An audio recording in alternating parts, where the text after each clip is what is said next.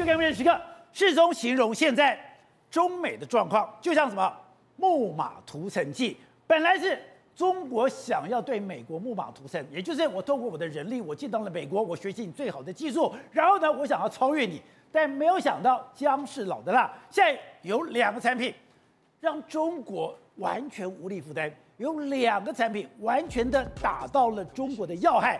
第一个产品是中国的 iPad，美国的 iPhone 手机。现在苹果刚刚公布它的财报，现在 iPhone 手机最大的市场竟然不是美国，而是中国，也就是。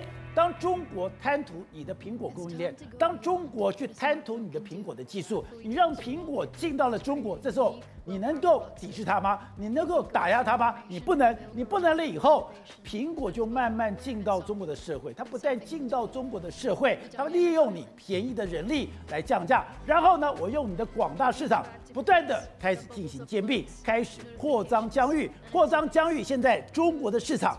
竟然也比美国的市场还要来得大。另外一个就是特斯拉，同样的一模一样的模式，中国贪图特斯拉的供应链，希望学到特斯拉的技术，而就把特斯拉奉为上宾进到中国。没有想到，当特斯拉进到中国之后，虽然也扶植了中国的供应链，但他让特斯拉进到中国，我有一个疆域可以开辟，然后我就开始进行大杀价。进行大杀价之后，逼得中国所有的新能源车也要大杀价。所以表面上，中国的新能源车虽然抢在了市场，虽然市占率非常高，可是，在这样的红海战略，在这样的一个杀伐之下，竟然全部都赔钱，全部都等于说损兵折将。所以大家预估，中国的车市会不会有一天跟中国的房市一样，表面非常的繁华，但里面已经空了。当中国的这个房市跟车市垮掉了以后，那中国还剩下什么呢？好，在这一段里面，资深媒体人王瑞德也加入我们的讨论。瑞德，你好，大家好。好，So，你说现在哎是美国的木马屠城时刻，而美国哎，这不知道是无心插柳还是刻意的安排。对，当时苹果进到中国，弄了一个苹果供应链。特斯拉进到中国，弄了一个特斯拉的供应链。对，现在对中国来讲尾大不掉，而且饮鸩止渴了。而且从二零一八年这个中美开始打贸易战以来的话，其实中国的策略很简单。我要用我们中国的市场拉住美国的两大企业，两大企业什么？一个是苹果公司，一个是特斯拉。他认为说，我只要有苹果公司，只要有特斯拉在我中国哈，我绝对可以利用他们两个的技术了，把我的中国的这个电动车产业，还有把我的这个所谓手机产业扶植起来，这样我就拥有跟美国叫板的能力。就没想到当初埋了这两个这个大木马屠，那大木马呢，现在在你里面开始屠杀。搞得你中国产业现在有一点鸡飞狗跳的这个情形。中国本来认为说，我有这么大的市场，我有这么强的人力，我可以消化特斯拉，我可以消化苹果，我可以把你的技技术内化成我自己的内力。是的，可是没有想到，你被人家埋针了。对，为什么这样说？第一个，现在伊隆马斯克人，在中国大闹天宫，怎么大闹天宫？他的 Model Y、Model 3开始大降价，赢了呢。他今年不断的降价，那它的降价结果是导致什么？中国的电动车内内部的这个电动车市场几乎完全崩盘，因为它除了这个比亚迪有这么严重吗？除了比亚迪能赚钱之外，其他几乎是完全陷入个亏损的局面。也就是说，他用在海外的钱，跟你在中国厂商里面互相的杀价。所以他杀的结果呢，他反而会把中国的电动车市场杀到血流成河的一个局面。对，他就在中国降价，他没有在台湾降价，他也没有在全世界降价，他就在中国降价，他用全世界赚的钱跟你中国市场杀中国。所以呢，他现在反而反向去杀中国的电动车。另外是什么？这个 iPhone 手机，苹果中国很想说，哎，你这个我要制裁你，我就干脆不要用 iPhone 手机好了。对。可他发现到说，他根本没办法，他不能制裁。为什么？目前为止，iPhone 在中国卖的很好之外。iPhone 有百分之八十都在中国生产，养了好几百万人。请问我怎么去制裁 iPhone？所以现在变成是他也很尴尬。你说苹果供应链在中国养活了数百万人，他怎么去对付 iPhone？他怎么去对付特斯拉？这两个反而变成是两根这个木马涂层的木马，就摆在你中国面前。你中国怎么去对付这个？所以来说，这个两大难题来说，让中国真的是陷入一个非常大的麻烦，而且。现在有一个统计是，现在对习近平来讲也非常的一个尴尬。对，因为有人统计，自从改革开放以来，只有在习近平主政的时刻，它的 GDP 的发展成长不到百分之五。对，所以我就说嘛，目前全世界都说习近平真的把中国经济整个搞砸了。好了，我们就讲嘛。实际上，为什么我们说这个特斯拉是木马屠城？你看，它最近一段时间来说，开始这样，它的特斯拉在七月的这个出货量是降降低哦。那怎么办呢？好，它于是这样，八月十四号的时候，它就宣布说，Model Y 降价一点四万人民币。然后紧接下来，Model 三最低只需要二十二点四万人民币。它同它没有降价，Model 三没有降价。他说我给你八千块左右的相关的这个补贴。好，那你知道它为什么要补贴这些东西呢？宝姐，主要原因是因为这样，它准备要出新车了。也就是说，我把 Model 三的这个旧款 Model Y 这我都给你出新。对，为什么？因为我准备要有 Model 三的新新车要出来，这是网络上流传的这个间谍照。对，它的 Model 三的这个间谍照。那为什么这个很重要？我们知道每一台车的这个更更新的，就好像 iPhone 新手机出来，你旧手机就要杀价。就不值钱了。对，但这问题是。它现在的 Model 3已经是六年前的车款，它现在这次改款是非常大的改款，里面比较大的改款是什么？当然外形有人说，哎、欸，改的很像是，譬如说尾灯改的很像保时捷啦，然后这个整个电池的这个能量都比较高之外，有一个非常重要的是它的晶片能力，它改了一个台积电用的这个五纳米的新晶片，用台积电的五纳米，这个晶片来说的话，大概是现在归这个现电 Model 3的三倍。我们知道其实这就变成是啥？你 Model 3开起来是跟 Model S 一样的这个速度，对，Model S 是跑车哎，你现在变成是从这个一般平民车，你把它升级到类似跑车这样，所以它注定这台车呢一定会大卖，特别是它改款之后呢，它的价格在二十万人民币左右，大概八十八万，所以等于是现在所有的厂商就准备剉咧等在迎接这个 Model 3再度来屠杀中国的电动车市场。所以我们在上个礼拜讲说，它现在 Model Y、Model X、Model X。我全面的大降价，对，全面的大降价，你本来认为说它是用降价来抢在市场，对，可是现在新的消息是，哎，是。我为什么前一阵卖不好？因为我很多的产能全部都要留出来，对，产能留在干嘛？我秘密的研发 Model 三而 Model 三用八十八万就有跑车的性能，对，我一方面用降价，对，一方面我用 Model 3。我要吃光中国市场，而且反正这是旧车款，我跟你杀价没有关系。但是新车款呢，我出来之后，因为我成本又降更低哦，降更低，然后我新的这个晶片，我就秒杀你目前所有的晶片。那这对中国车是很惨吗？当然很惨。你看八月十四号这个特斯拉开始降价之后，你看马上大众降了六万块，折六万块人民币哦，折合新台币是二十六点五万哦，即刻降了三点七哦。我们现在讲的都是人民币。罗智机车降了四点九万，领跑降了两万，奇瑞降了这个一万，然后把欧拉降了这个三万，所有全部都在降价，而且你现在去中国来说都是这样。你看，譬如说这样，历时这个限时立减，你马上来买的话，拿新车马上减三万到三点七万，然后同时之间三万就四万多嘞，对，还有很多十二万多嘞，有的是给你其他的礼物，譬如说你买了之后，我再给你几千块的这个礼品。它譬如说像自己，自己来说，它其实是目前现车是三十二万，但是如果你目前来买的话，我给你优优惠三点七万，然后还送你什么车漆啦，这个车电加热这个座椅啦，然后等等选配，然后还有一年的这个所谓你的这个升级版升级的这个软体，我都 OK 给你。所以到，事实上目前为止，大家都说这个已经是这个已经降到成本价之间，但是因为特斯拉，我们就讲。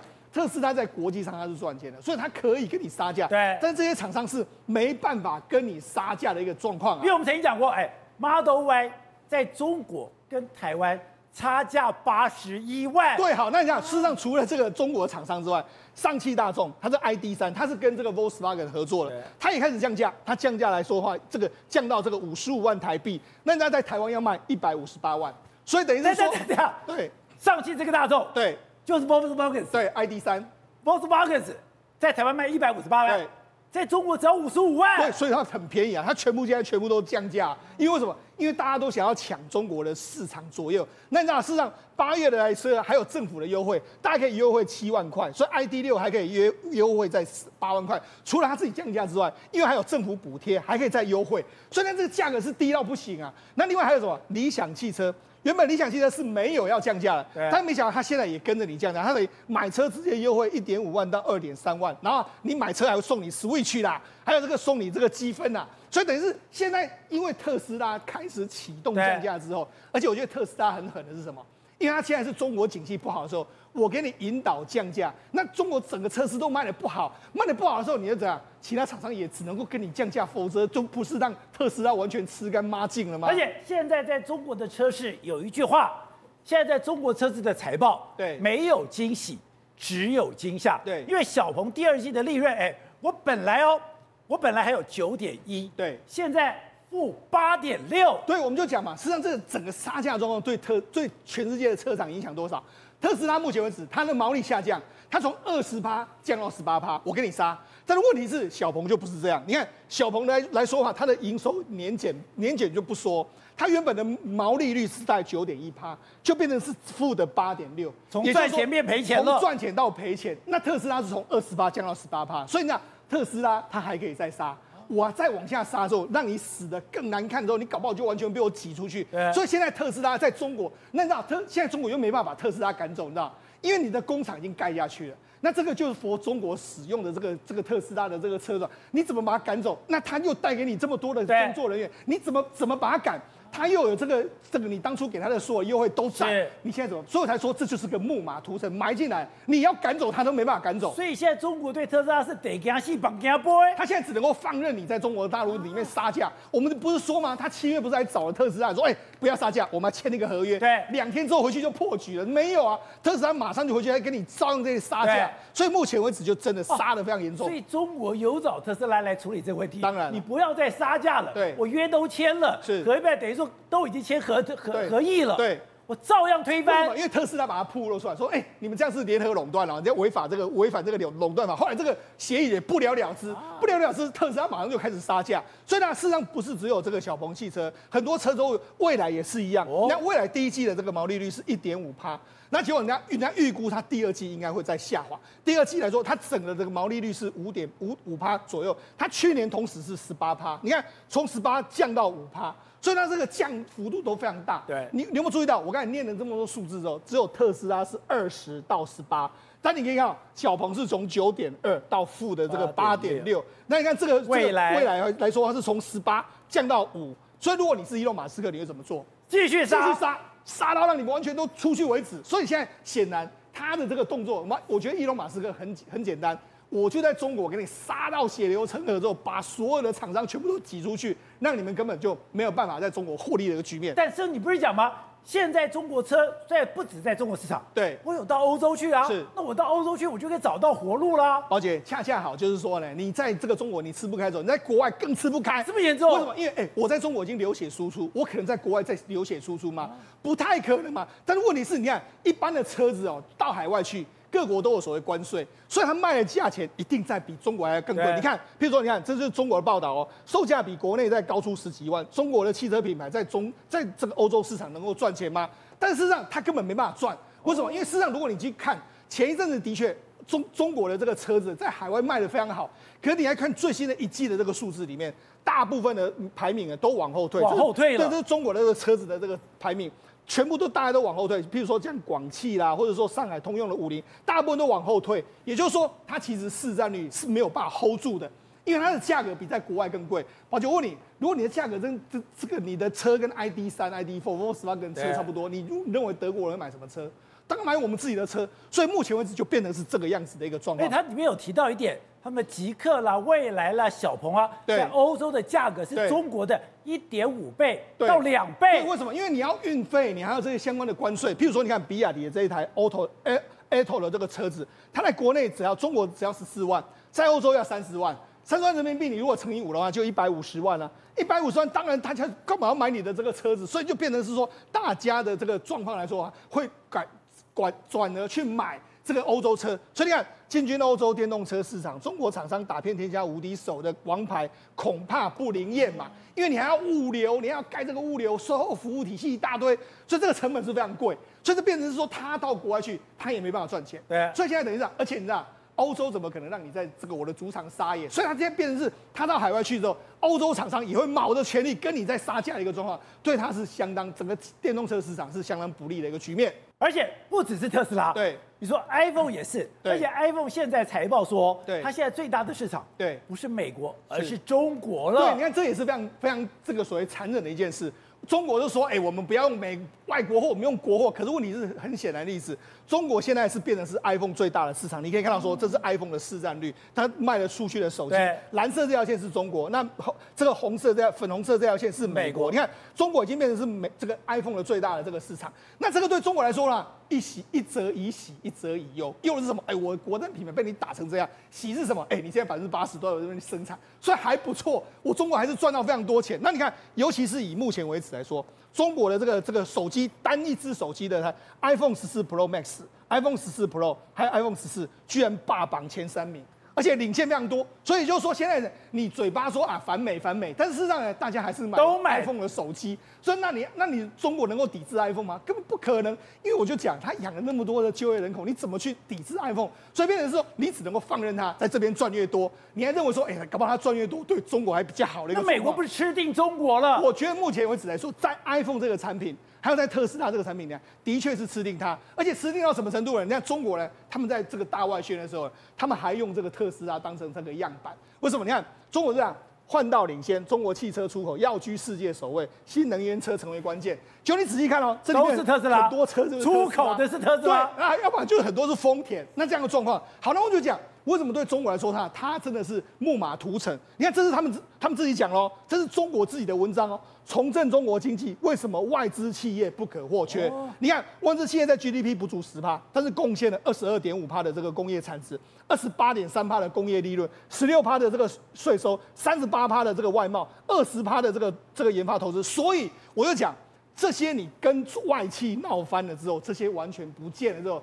中国的经济当然是会陷入一个非常大的麻烦。好，宇轩，刚才讲了，中国其实有很多的整个的产业动能，产业动能里面，房地产一个，我们看到车市是一个，可是车子出现一个非常怪的现象，最近一直看到，哎，他们居然有电动车分厂，而这个电动车分厂，大家看哦，电动分厂，草，都快要比车还高了。对，宝宝哥，我想要先问你一个问题，你觉得多少的定义，几年呐、啊？开车开几年叫做旧车？大概三年吧，三年吗？不，现在中国一年就算是旧车，一年变旧车。对，好，你不相信吗？对不对？我们来先来看这样本场图，它其实大有玄机。第一个，你仔细看它顶棚，是不是部分的烤漆都非常新？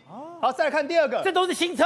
对，在第二个，规格好像都一致一致的哦。什么意思？很多都是一区块一区块，比如说几十辆同一个规格的就往里面丢，几十辆同一个规格的就往里面丢，而且还有一个最关键的哦，大陆曾经在二零一八年的时候有把牌子的颜色，汽车牌照。换过绿色的就新的，蓝色就旧的。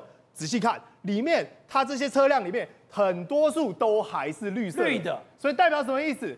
丢没多久啊，所以他过去大家讲说，所以新车就进到坟场。对，新车就进到坟场。好，这个新车有的是刚落地的，有的一年不到。对，所以我们讲这个叫什么？汽车电动车乱葬岗。但乱葬岗总有凶手吧？刀下亡魂吧？凶手是谁？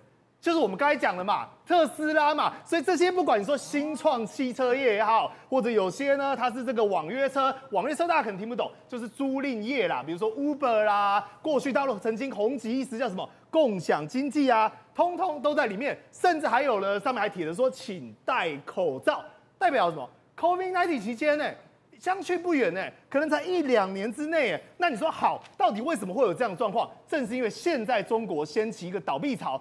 过去特斯拉讲说打价格战，每一台砍一万块，可能中国会变成 produce one one，什么意思？从一百家变三十二家，三十二家再杀变成八家，最后呢只剩下比如说比亚迪这种巨型汽车能够存在，那这些坟场所寄放的，当然就是刀下亡魂，也就是有些可能产业的量体不够大的一些新创产业的汽车的，所以通通死在这边嘛。那可怕的是什么？我先举个例子好了，比如说你看杭州也有坟场。哎，在这个广州也有坟场，在重庆也有坟场，全国都有坟场。对，所以是是整个中国各地都出现这样状况，甚至台湾有一个做原主零组件厂商讲句话，我觉得非常中听。他叫元山的总经理，他跑出来说什么？说跟你讲，过去我们这些零组件，大家在周转三年就算快了嘛。哎，你汽车开三年换车很好了呢。他说现在没有，现在要一年，因为日新月异。不断的在推陈出新，对，那你像我们刚才讲，一年车就旧车了，一年就不行了。最刚才讲的，哎，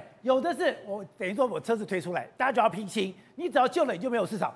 可是我推出来，我一年没卖掉，我只能进坟场。后来更快是，我推出来就旧了。对，那为什么呢？有些东西，比如说它推出来，那你说它可能当时这个年代的关系。它只能行驶多久？一百公里耶！你说只能行驶一百公里车，到现在，哇，特斯拉现在随便都三百、四百、五百，未来这个能电池越做越大，根本没得比。还有一个叫做网约车，网约车是一个大陷阱。各位，你知道，过去包括我曾经去过大陆，就是说那时候大概二零一五年、二零六年，哇，满路都是都停着共享汽车啦什么的，就想说奇怪，都没有人在开，停在那边做什么？后来知道。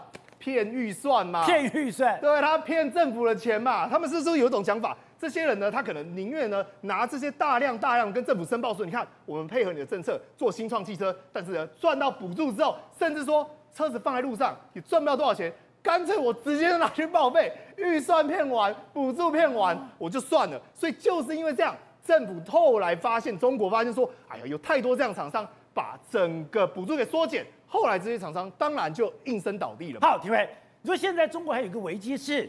这个全世界对他的敌意越来越深。第一个当然讲是美国，美国拜登已经讲了，你现在有定时炸弹，你现在是一个坏小子，碰到麻烦状况，你就在做坏事情。看起来美国对你是等于说是非常充满的介意。可是我觉得最可怕的是德国，因为德国本来是跟中国是交好的，但德国最近宣布了一个政策，德国要全面将华为的设施给移除。有这么严重吗？对，照道理讲哈，因为中国跟德国之间的关系哦，以前来讲的话，贸易量非常大，对呀、啊，而且德国从中国方面赚了很多钱。你到中国大陆去看，很多都是德国车在路上跑来跑去。其实它对德国车子啦、汽机械工业啦，都是德国的，都是德国。但是现在其实德国好像嗅到了一个不太一样的气氛哦，他好像在跟着美国走。因为为什么？拜登我们上一讲过，他这个签署行政命令。把这个所谓的未来美国要去中国投资的项目来讲话，也做一些限制啊，不是只有说所谓的供应链的这个切断而已哦，连美国的资金要进到中国去投资都做一些限制。那现在呢，其实德国也开始要跟上了，他做了两件东西哦，一个是什么？内政部长跳出来讲话，他的内政部长叫 Facer，他讲说哦，现在要清查所有德国境内的所有五 G 设施了，把华为的设施全部赶出去。也就是说，现在华为设施将近占了德国的六成左右的这样的一个六成，对六成左右的这样的东西呢，要不计成本，他讲不计成本哦，要把它全部移除掉，因为不要有任何在安全上有这样的关系了。对。那同样，即使除了德国之外，英国他们也发现到这些，但是英国他现在用华为比较少，不过他们英国的部分呢，要拆除这些成本的部分来讲，估计有四十亿的英镑。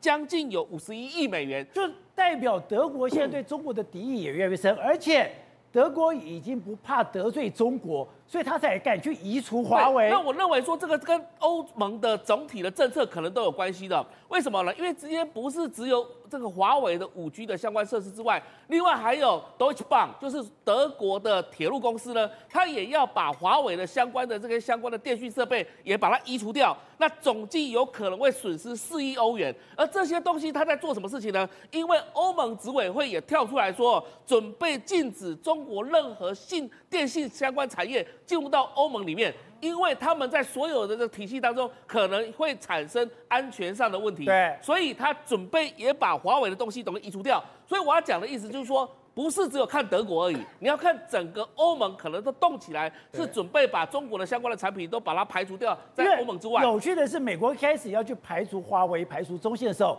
欧盟是不配合的，而且欧盟除了英国之外，都认为，哎，你这样的姿势体大，就没有想到从德国开始。一个一个都跟美国站在一起了。对，跟美国站在一起之外呢，另外其实德国还要做一个立法，它要跟随着美国的脚步哦。同时间，它要限制中资到中国去，哎，到德国去投资。现在它开始内部经济部长他们也跳出来在讨论一件事情，是不是要限制德国的资本？到德中国去投资，跟美国一样，就是跟美商站在一起，不要去投资中国相关的敏感性的产业。那这个东西来讲的话，会让整个中国的资金上面来讲的话，又会发生短缺。不只是资金外逃啊，现在有很多的这个企业产业来讲的话，也避免这个主角外国的去投资。所以现在德国是跟着美国脚步没有错，那就可以看得出来，欧德国都这么做了，欧洲联盟也真的就会这么做。那这非常可怕的是，中国已经失去了美国。他接下来也会失去欧洲了吗？是因为你知道，欧洲来讲的话，是他中国可能会获得技术或者是保留市场的一个很重要的部分。你看到为什么他把马克宏找到？这个中国来访问，他为什么要跟欧洲交好？他其实没有跟欧洲撕破脸，但是现在欧盟似乎都一直在看着美国，跟着美国背后的脚步，不断的一直在出招。所以现在对中国来讲的话，他对最有可能获得技术来源、获得资金来源的地方都断了，或者是他的消费市场来源都断了。这时候呢，对对中国来讲的话，他只顶着跑到非洲去。所以为什么习近平现在赶快跑到南非出席金砖五国会？因为至少来讲的话，它能够保住非洲或是拉丁美洲的一些影响力，这是目前的中国的外交的一个空间了。好，董事长，你曾经讲过，大国竞争是充满了计算，而且充满了优微的氛围。现在真的像世聪所说的，今天当时中国希望引进特斯拉，希望让苹果进来，希望苹果既然是用中国的力量，我来消化这两个产业，来壮大中国的产业。可是没有想到，它反而变成了木马屠城，而且现在特斯拉在中国的降价，几乎把中国的电动车杀得一片的，等于说血那血流成河。而苹果基本上已经把所有中国手机的利润全吃光了。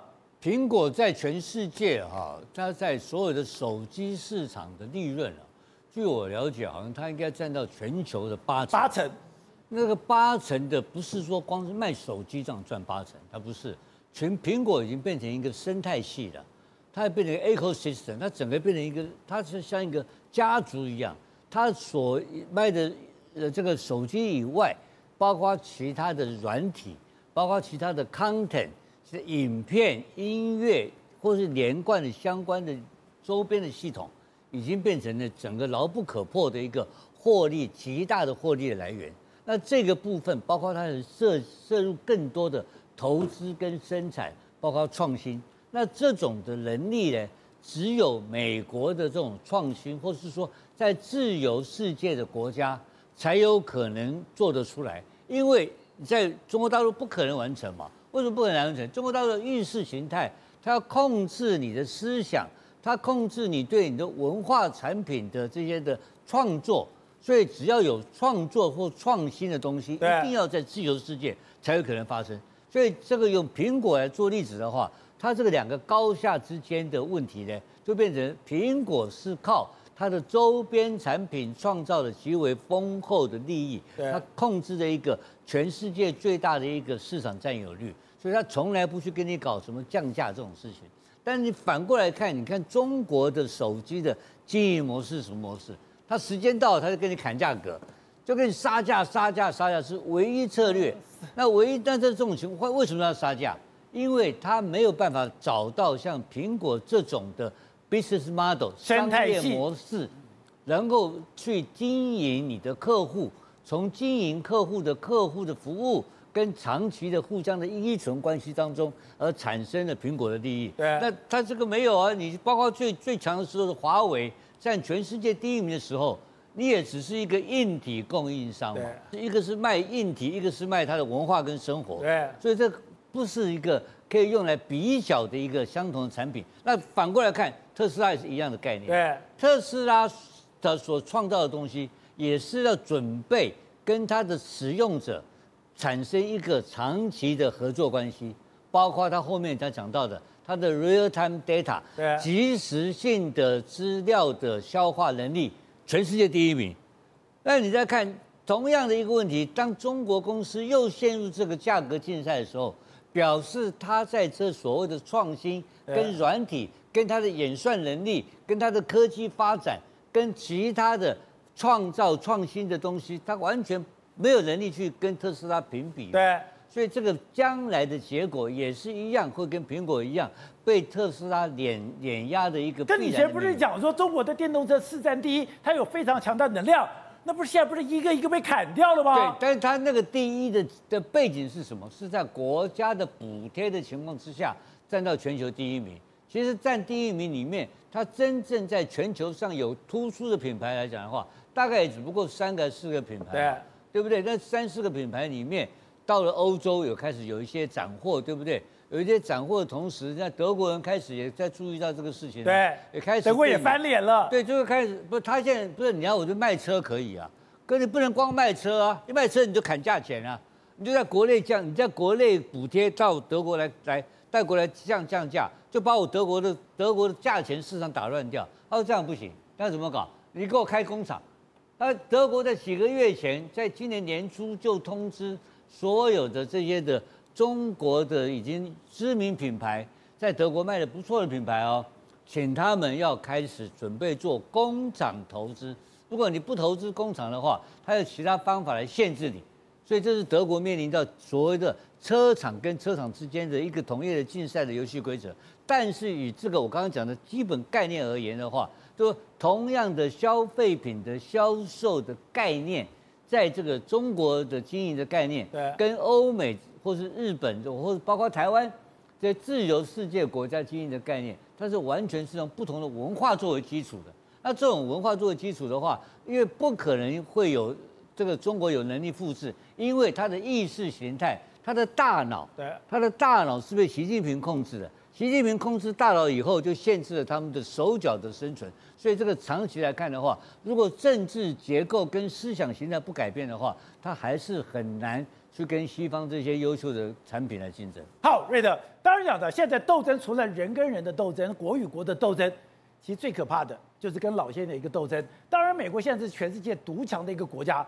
可现在他梦到一个非常可怕的，最大的飓风、最湿的飓风要扑面而来了。对，没错，而且这个飓风非常特殊啊，因为这个是八十四年以来第一个直接登陆南加州的飓风，然后所以呢，值得恐，值得这个等于说呃畏惧的，直接到南加州。对，没错，为什么？因为这个位置，也就是说呃，美式这个呃台风也好，还是飓风也好，飓风就是那么另外美洲那边的这个台风嘛。对。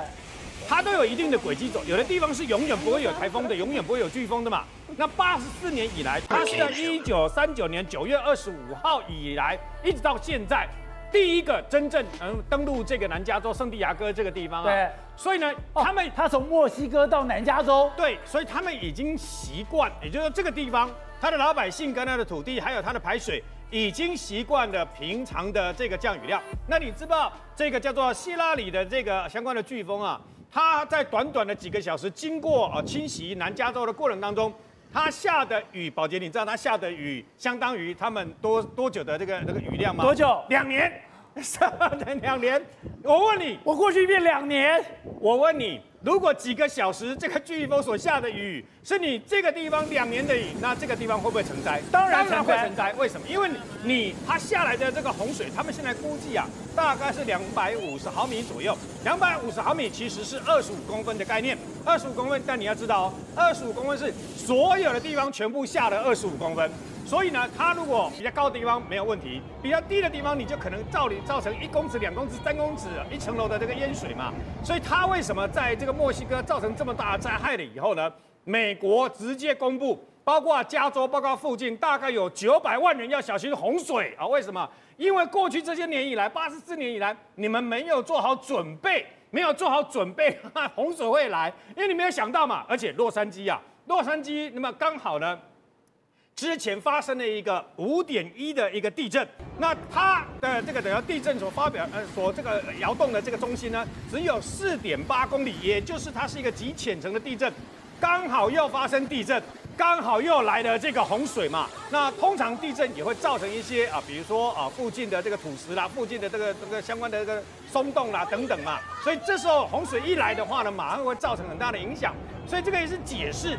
那么虽然这个飓风它在减弱，因为飓风有个特点，就是说它所经过的位置，如果它的海水的温度呢，那么没有这个比较温暖而比较低的话，那飓风会慢慢慢慢减弱嘛。但能量会。重点来了，因为这个飓风很尴尬，它除除了是八十四年来第一个那么侵袭这个南加州的飓风之外，它很尴尬是北边的跟南边的相关的两股力量。